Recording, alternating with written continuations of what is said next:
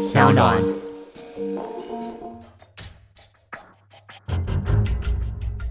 什么是真相？什么是正义？跟着台湾建识权威阿善师，重返那些离奇轰动的命案现场，请听阿善师的见识实录。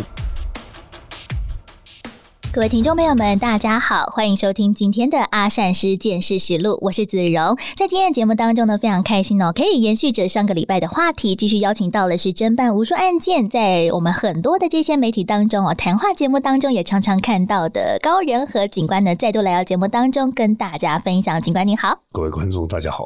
其实呢，我们哦在刚开始聊天的时候就发现了，其实警官的这个经历哦真的很多，尤其是呢担任着刑事警察，真的五湖四海。啊，黑道白道其实都要认识，然后很多的这些朋友们，可能都是我们在节目当中哦曾经提到的一些案例，包含了像是我们之前也邀请到了小冬瓜来到节目当中。其实我们的高大哥跟我们的冬瓜大哥，其实也是很老的熟识了耶。哦，熟的不能再熟了。我跟冬瓜啊，郭东兄，他认识的时候还没有小冬瓜。嗯，啊，他那时候还在他妈妈肚子里。嗯，我认识他们夫妻俩的时候，他太太刚怀孕。那讲起冬瓜这个兄弟啊，是我在当警察这几十年下来认识的最久、交往最深的一个好朋友。嗯，包括他所有的背景资料啊，所有的一些生活和为什么接触殡葬业啊，然后从怎么做殡葬业开始，第一具尸体怎么做，啊，我跟他非常非常的熟悉。突然这么想说，有一个案子哈，这个案子我常常在说。嗯，那这案子我一直觉得说。当警察，他很不愿意用一些灵异的角度啊，还有怪力乱神这四个字，嗯，来讲一个案件的陈述，让人家觉得说啊，你的后乱随便乱讲。但是我们讲的这个案子，它很多我都会把它解释为巧合啊，冥冥之中的巧合。例如说，我在民国八十三年有一天在分局接获到内湖的一所汽车旅馆的一个报案，那当时汽车旅馆比较少，嗯，啊，那汽车旅馆的设备没现在的那么的好。楼下一个车库，它旁边就是一个楼梯，回旋的楼梯上去就是要休息睡睡觉的一个房间。那我们那时候辖区里面有一个汽车旅馆，里面的服务人员打电话到警察局报案说有人跌倒。嗯，那跌倒第一个我们派出所同仁到现场，救护车人员到现场，那我们刑事组也跟着到现场。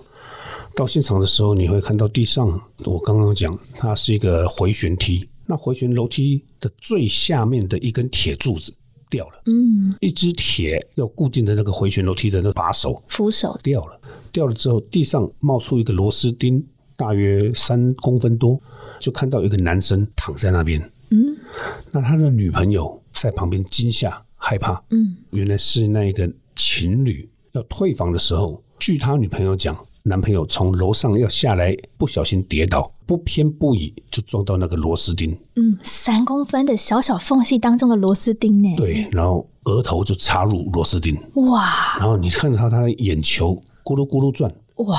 天哪！左转右转，左转右转，看着他的眼球就看着你，然后手在颤抖，讲不出话来。嗯，当时消防队救护人员在判断，结果他们选择用把人用抬起来。抬起来那一刹那，啪一声，你听到了，哦，这整个脑浆都喷出来，天哪！啊，那脑浆都喷的满地，那骨头啪瞬间的，就像豆花沾上了血一样。那那怎么办呢？当场赶快急救啊，送去送去中校医院，到院前就 O 卡了，到院前死亡。那死亡之后必须做初步的侦讯笔录，就现场要拍照。嗯，那当时没有手机嘛？我们的拍照就是很简单的，一种是照相机，第二种叫拍立得，嗯，就是拍的时候跑出一张底片。嗯，好，那当时我在现场里面拍了三张照片，现场拍一张，他的房号拍一张，房号是一零一二号，里面的床铺拍一张。拍完这三张照片的时候，我们要通知地方法院、检察署、法医、检察官。嗯，那在路上的时候。我的学长开车，那那个我把那个底片要慢慢删一删，才会显出显显影。那回到办公室，我们就把三张照片要贴要送去地检署的时候，我的长官就说：“这张照片不行。嗯，我说为什么不行？我说对啊，为什么？现场它掉落插到那个铁钉的部分照一张啊。第二个，它的现场的门牌那个房号啊。第三个，屋内的床。对呀。啊，这个状况啊，他说不是，屋内里面不能有人。哦，说啊，对对对，嗯，我们现场的照相，其他的闲杂人等不能入境的，要清空。对对对，那我就赶快就回去了现场。回去现场，我就跟那阿姨讲啊，因为那个人穿白色的衣服，蓝色的裙子，我就跟阿姨讲，哎，看等下我去翕相哦，等一下我去照相哈，你们不要上去，这是我们现场，你们不能进去。那阿姨就说，我吓得要死，谁敢进去啊？我们没人才才没人敢进去。嗯，那我说这是谁？他说我不知道，不是我们的人，我们里面没这个人。那一张照片是谁？我不知道。可是真的就是有一个人，我没办法解释。我一听不是你们里面的服务人员，我就把相机拿给派出所同仁。嗯，我说我去抽根烟，你去拍照。我我没跟他讲任何状况，他拍完照，OK。那我们就把他女朋友做一些初步的笔录。他女朋友就把笔录做完之后，我记得他女朋友是住嘉义、大连还是哪里的零五开头的电话。那我就留了一张我的名片。嗯，啊，我说我们现在。检察官还在侦办当中。如果说有进一步需要你协助，那你再我再跟你联系。所以他跟他要了一个呼叫器，还要要他家里的电话。那过了没几天，办公室他打电话到办公室来，啊，找高警官，找我承办人员。我说你哪位？他说他是当时她男朋友跌倒摔死的那个。我说什么事吗？他说我这两天都做梦，梦到一个女生说她是被推下去的，嗯，她男朋友是被推下去的。我说你想太多了。他说我还梦到那个女生说要两条命。我我说你想太多了。我说你休息休息。哦，因为我们现在检察官还在侦办当中，还在准备要等解剖，那就挂掉了。挂掉没多久，他又再打来一次。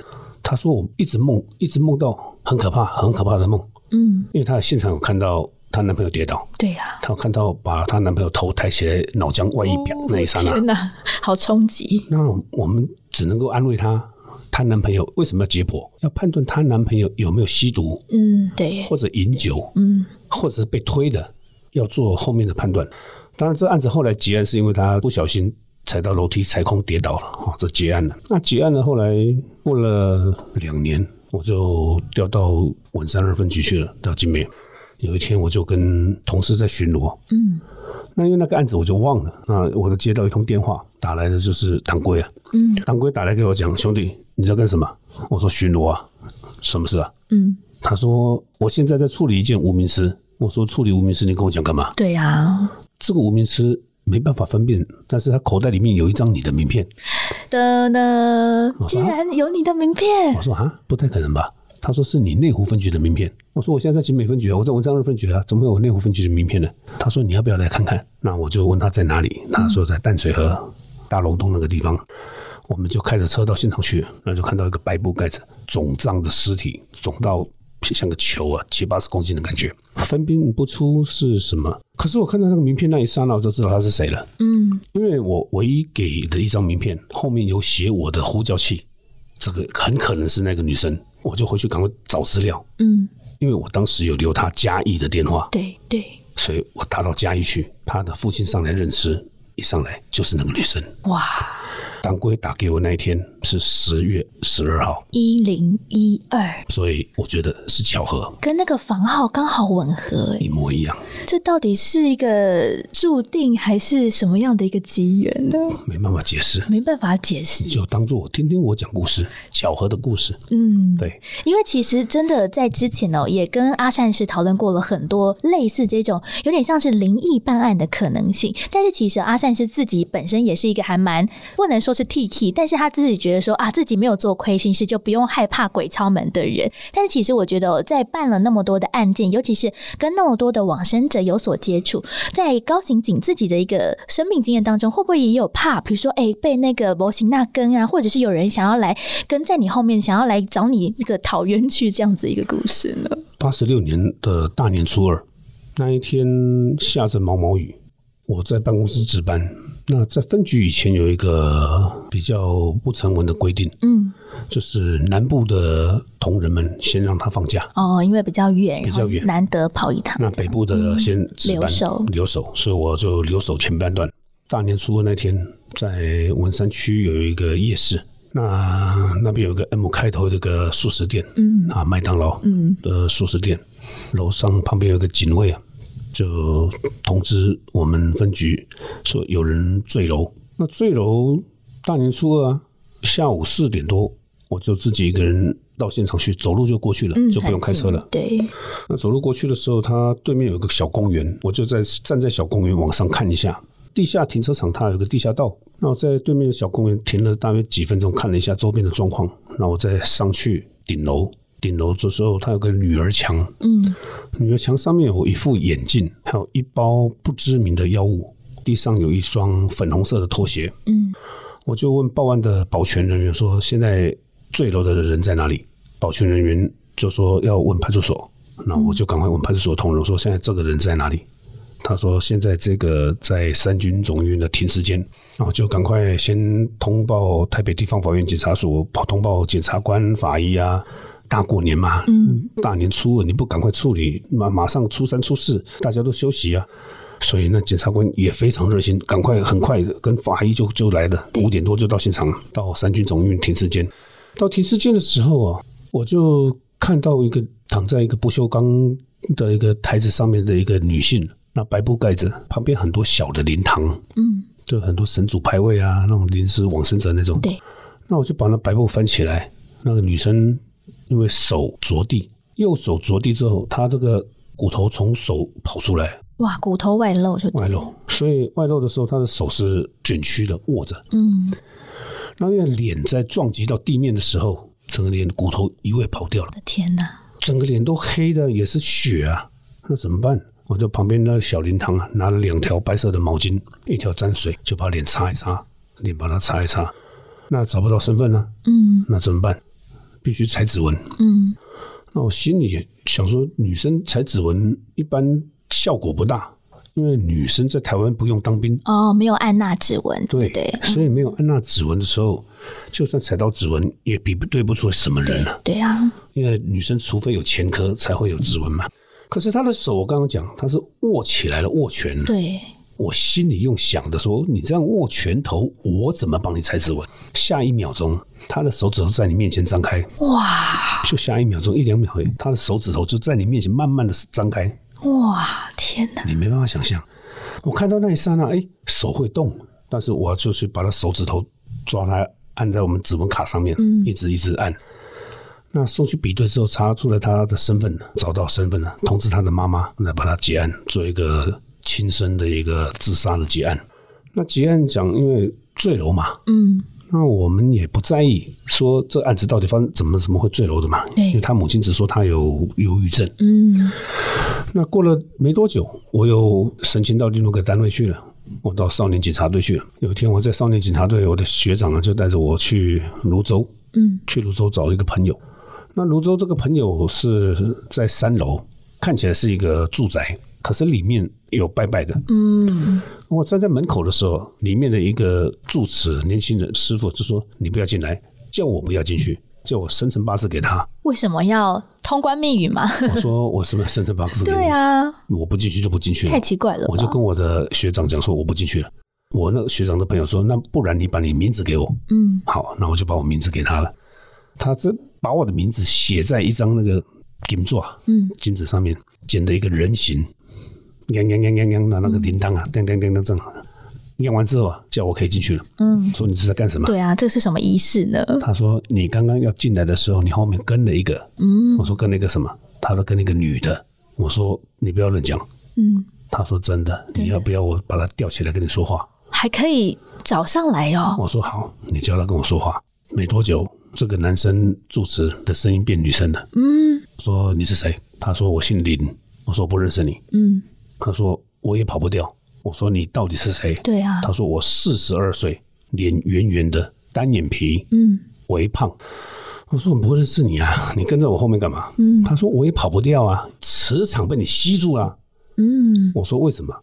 他说你当时处理案件的时候，在女儿墙上，我拿一场，我刚刚讲。有看到一包不知名的药物，对，一副眼镜，嗯，地上一双拖鞋。我由女儿墙往地下道瞧出去那一刹那，他的魂魄跑到我嘴巴里。那么巧，就是那么巧，就那么巧，所以跑不掉。就警官你的身体里面卡住了，对，所以他他说他也跑不掉。哦，我说你这样不行了。他说我没办法，我跑我我离不开啊。对啊，那怎么办？我说那怎么办？我他说你娶我，真的假的？我说娶你什么娶你？对呀，冥婚。我说不要。哇，那那个法师就说你不可以这样子，就跟那个女的讲，你不可以这样子。嗯，你必须离开。那结果他说你要我离开，你要去买几件衣服让我穿，所以我就赶快买了水果，买了衣服，那那个法师就做了一些仪式，把他送走。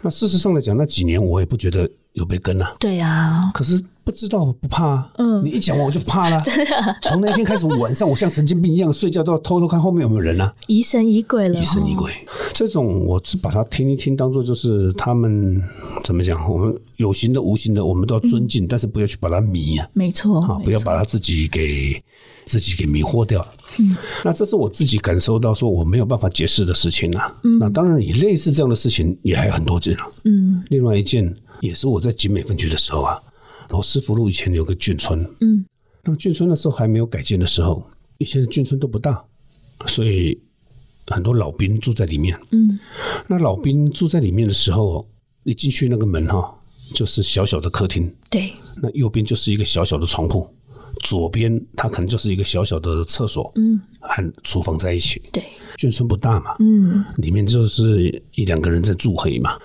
有一天，我接获到一个通报，有一个老兵往生上吊。那我去到现场的时候，就看到右边他床前面一个书桌，他是单人床。嗯，单人床前面一个书桌有一封遗书，他遗书写了很多交代很多事情。那他就吊在左边，要去厨房跟厕所的地方。嗯，那边是木梁。嗯，那个木梁平常他们老兵会做香肠啊、腊肠啊，风干的地方。风干的地方。那个老兵，我记得他穿的很整齐，西装笔挺，嗯，然后鞋子擦的很亮，就是一个板凳被他推倒了，掉在那边。那我就很恭敬的去把他抱下来，嗯，拿着他的床上的枕头放地上，嗯，把那老兵放在地上，就把他做一个简单的形式相验。验尸完之后，老兵就是必须要搬出去那个地方。刚我刚刚讲眷村呢，是属于国家的，嗯，那你老兵过世了。房子是不是空的？对呀。另外会有申请另外老兵再住进来。嗯，也是。那另外一个老兵住进来，那个案子就不是我办了，嗯，是我的学长办的。那个老兵坐着轮椅，有个看护。嗯。有一天我学长去处理，也是在那一个房子里面的一个上吊命案。同一个房子，同一个梁柱。哇。然后这个案子我当时不知道，可是里面笔录有问他的看护，你最近。有没有发现这个老贝贝有什么异状？这个看护说，他一直对着厕所讲说，有人叫我过去找他，有人叫我过去找他。哇，天哪！然后他就在那个梁柱上上吊。嗯，那是不是上吊了？房子又空了。嗯，必须再搬一个进来啊。有一个人过去了。到我要调离开那个单位之前，嗯，我又接到一个电话了，我值班，又是那个地址。我一听到这个地址，觉得哎，不会那么巧吧？不可能吧？嗯，可是我就很自然的把我们的警车、巡逻车开到旁边的停车场，我下车，嗯，很自然的走，就看到派出所的警察就是在那间门口。我心想，不会又在那个梁上吧？结果果然又在那个梁上上吊。天哪！而在梁上上吊那个老兵拿着一支笔，类似粉笔的白色的笔，在墙壁上写了三个字：“你等我。”你等我。同一根梁。真的是没有办法用科学或者是用其他的实证来来说明到底为什么会接二连三的发生这种事情，而且还写下了这个字。哎，所以你说到底有没有神，有没有鬼？嗯，有没有因果，有没有天？嗯，我每次都是讲：诸恶莫作，嗯，众善奉行，善与恶，善念多一点点。嗯，你周遭的人都是这些人，对，你的邪念恶念多一点，嗯，你周遭的环境就是这些人，对啊。尤其是我觉得在像是高刑警啊，或者是其他的远警的办案过程当中，常常都会嗯碰触到的比较多，可能是重大的刑案或者是命案现场。其实有的时候要比较冷静沉着去面对，其实有的时候呢，真的也不太简单。但是遇到了有一些比较特殊的状况，有的时候也会借助一些可能比较玄学或者是玄怪之力来解决。像是我们也。听说过的，像是什么托梦的办案，有没有像是警官或者是您的相关同仁有类似的经验呢？我亲自翻译过一个案子，这个案子发生在民国八十二年，当时在内湖分局八十二年的冬天，内湖分局有一个妈妈跑进来报案，嗯，她说她女儿不见了。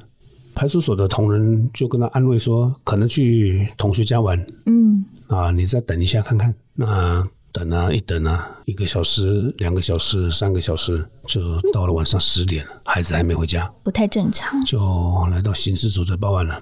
当时我们只能够用行方不明先协寻，嗯，但这个小女孩小学二年级，她能够跑去哪里？对呀，就这样子过了一个礼拜。有早上在晨运的一些民众，嗯，在内湖路三段的警察公墓一棵树上面发现了一个书包，课本散落了一地。把课本一拿起来看，就是那个明小妹妹的名字，失踪的那个女童。对，那就赶快通知派出所，派出所通知我们刑事组。一到现场，看到书包就觉得不妙了。一个礼拜了，嗯，孩子的书包掉在树上，人呢？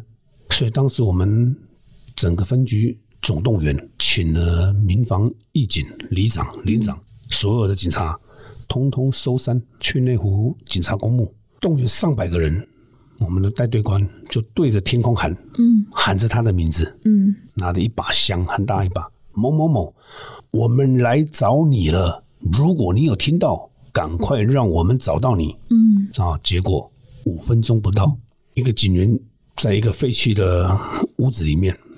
发现了浴缸，那浴缸里面都是一些破旧的衣服，嗯，露出一颗头，哦，很发现了，那结果赶快去把他抱起来，那一刹那，哎，没有脸，天哪，脸不见了，然后胸口拳头大的一个伤口，啊，发现尸体了，这不得了，这是个重大的命案，那怎么办呢？就开始我刚刚讲，我们之前上个礼拜有讲的，我们就一通一通一个一个，没错，每天去查访，上百个上千个。就这样问问到一段时间还没有发现到凶手是谁的时候，他的父母亲有一天拿着一卷录音带来到办公室。他说他们去北部的一个庙，叫做民俗的说法叫千王魂。嗯，那我们当然是听一听啊，什么个千亡魂，我们也不懂。那我们基于他是被害人的父母亲，我们还是要有耐心的，就把他录音带要。翻译边听边写，他每一字每一句逐字稿都写下来就对了。那我负责听这个录音带那一刹那，我震撼了。嗯，因为录音带三十分钟、三十分钟、六十分钟的录音带，一开始就是一个女生一直在哭，然后一直在啜泣。另外一个对话就跟他讲：“妹妹，你不要哭了，你哭我们没有办法办事情。”嗯，那妹妹还是一直哭。没多久。录音带里面的一个男生就问：“你是不是某某某？”那个妹妹说：“是。”那你有没有看到现在有什么人在这边？录音带里面传出来的，这个是爸爸，这个是妈妈，这个是阿姨，每个都念出来。嗯，那我听到这时候，我说：“天哪，这什么啊？”对啊，那么巧吗？后后面的他的爸爸就问了：“你现在在那里好不好？要不要协助你什么？你是被谁杀的？”嗯，那妹妹就说：“被谁杀的都不重要了。”她说：“爸爸，你都骗我。”他爸爸说：“我骗你什么？”嗯，他说：“你骗我要买麦当劳给我吃，骗我要买芭比娃娃送给我。”嗯，都没有。他爸爸说：“那我现在去买给你吃。”他说：“不用了，因为你买芭比娃娃我也玩不到了。嗯，你买麦当劳我也吃不到了。”他说：“这个坏人很快就会抓到了，过了这个年就会抓到了。”那一刹那，我听到这个时候，我就啊，因为他们家很穷。那个时候麦当劳很贵，嗯，芭比娃娃更贵，嗯，这倒是。啊，他的爸爸就说：“那我现在能够帮你什么？”他说：“什么都帮不了，什么都没有用。但是可不可以拜托你不要把我用烧的？嗯，我想要用土葬好吗？”然后他爸爸就拜托检察官说：“可不可以不要火化？”嗯，当时的里长就发动了募捐，全部人就募捐，帮他募捐了一个棺材。募捐的一个墓地，嗯，把那小女生用土葬的埋起来。有一天，学长他们就查访到了一个遛狗的一个老妇人，嗯，给那老妇人看照片，说你有没有看过一个穿这个制服的小女生？她说有啊，我看到一个胖胖的跟着那个小女生往警察公墓那边走去啊。嗯，问他说那胖胖的你有印象吗？他说我一眼就可以认得出来，因为他全身脏兮兮的，脏兮兮的。对，那我学长王连松一听脏兮兮的，会不会是游民、流浪汉？以前我们有档案，就拿着我们档案翻到第三章而已，那个叫曹阿明的。嗯，翻到第三章而已，那个目击者说就是他。我们问他为什么你可以那么肯定就是他？因为他的眼睛跟别人不一样，他的眼球黑色的很小，白色的很大。嗯，曹阿明有拍那张，所以一一眼就瞧得出来了。学长他们就把资料都整理好，曹阿明人在哪里？一查游民收容所。驱车去到游民收容所的时候，他第一句话说：“你们是为那个女童的命案来的吧？”自己就先招了。对我学长说：“是你干的吧？”他就承认了。承认之后，就是我们就说：“为什么他脸不见了？怎么把他骗到山上去的？”嗯，他为什么会跟你去？他说：“我在马路上看到那个女生一个人在走，嗯，我就跟她说：‘你爸爸叫我带你去吃麦当劳。’麦当劳，天哪，小朋友最爱的。小女生听到说：‘啊，爸爸要买麦当劳给我。’那就跟他走，走走走到，哎，不对啊，这不是他他他家的路啊。然后叔叔，这不是我要去的地方啊。他说麦当劳我买好了，在里面。嗯。结果把他骗到空屋里面，那他很瘦很小，就要对他性侵害。那女孩子哭，那他哭他就揍他，就把他绑的马尾啊，抓着他的马尾撞了浴室的墙角。哇！撞到脸都烂掉了。天哪！那女孩子就被他丢到旁边嘛。丢到旁边的时候还没死啊。他是脑死啊，所以手跟脚还会抽搐啊。他就顺手旁边那个木棍，从他的胸口再刺下去，是木棍有个拳头大的伤口。所以这很奇怪，这案子跟他拿来录音带讲的时间、破案的时间，嗯，不谋而合。当然，我们警察讲的还是以科学的角度，就是说巧合，嗯，冥冥中自有定数。那如果你再把它回想起来，就是报应，人在做，老天爷还是看着你。嗯，哦，我们还是要心存善念一点好。对，好，嗯，所以很多案子，我不喜欢刻意的去把它转化成灵异。嗯，我只是会把当时发生的过程完整的描述。至于灵异。我还是把它解释为巧合。嗯，给大家自己去判断了。对这些玄之又玄、不好说的事情，是其实真的有的时候，不管是巧合，或者是真的有天助神机，其实有的时候也算是呢，给我们不管是呃被害者的家属啊，或者是我们远景在办案的时候非常重大的一个力量。像是我自己哦，就之前就常听说，像在新庄有一个叫做地藏庵的地方，大众庙，这也是好像很多的刑警或者是办案人员，如果真的是有一点呃，对于这个案。无法前进的时候，会去参拜的一个地方。他这个地方很多老百姓，如果说你的东西遗失、车辆失窃，对啊，刑警侦办案件碰到瓶颈，会去这个地方。那其实我讲，台湾人很可爱。嗯，台湾人最大的信仰。就是，这当你无助的时候，就会去祈求你心里的无形的力量。嗯，不管你是虔诚的基督徒，对，或者是天主教徒，还是佛教徒、道教徒，你都会有一个中心思想。当然，这些无形之中会给你一股力量，让你会心里沉淀下来，也许让你的思维更清晰。所以，我们有时候侦办一件案子。也许冥冥之中他是安排好让你心静下来，重新思考。对，也许是一股力量或者一个冤情，他会希望你帮他伸冤。嗯，当然我们还是讲，因为我们今天做的这份工作不是为你自己在做，不是每一个月等一号在领薪水。哦，也是了，而是不要去惧怕任何一件事情，任何一件案子，没有破不了的案，只有你不愿去做的事。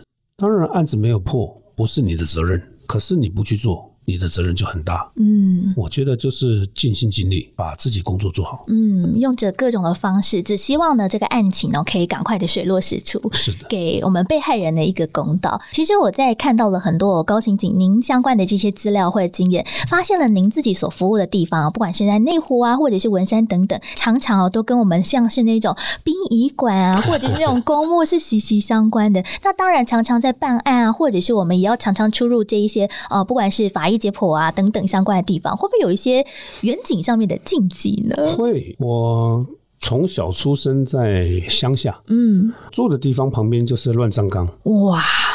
学校附近也是乱木栅第一公墓哦，第一公墓哇！出社会当警察之后，在内湖分哎，在士林分局，嗯，也是服务在自强隧道上面的哇，也是那边也是一堆 很可怕的地方。然后在调中山分局，第一个单位就是管殡仪馆，嗯，那后来到内湖分局管五指山公墓，嗯。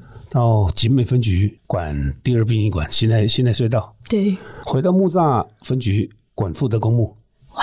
所以我都跟这些公墓、跟这些殡仪馆都有很深的渊源，很深的渊源。嗯，那你越怕，你就会越遇得到；那你不怕，你就觉得这些都是其实只是你生活周遭的一部分。嗯，那我们讲说，像刚刚你问的这个问题。我们当然有时候很多禁忌，就是说，在殡仪馆的时候，或者在死亡现场的时候，我们不会去喊同人的名字哦，是，也不会去打电话嗯给家人哦。如果说当时你的家人打给你，嗯，也选择不会去接，不会接就对了。那为什么呢？因为我们同事有一次在第二殡仪馆，那我们在第二殡仪馆最后面有一个解剖室，嗯。那解剖的时候，我们必须要录影、嗯，照相。录影机架设好的之后，照相机你要在旁边第一刀画下去。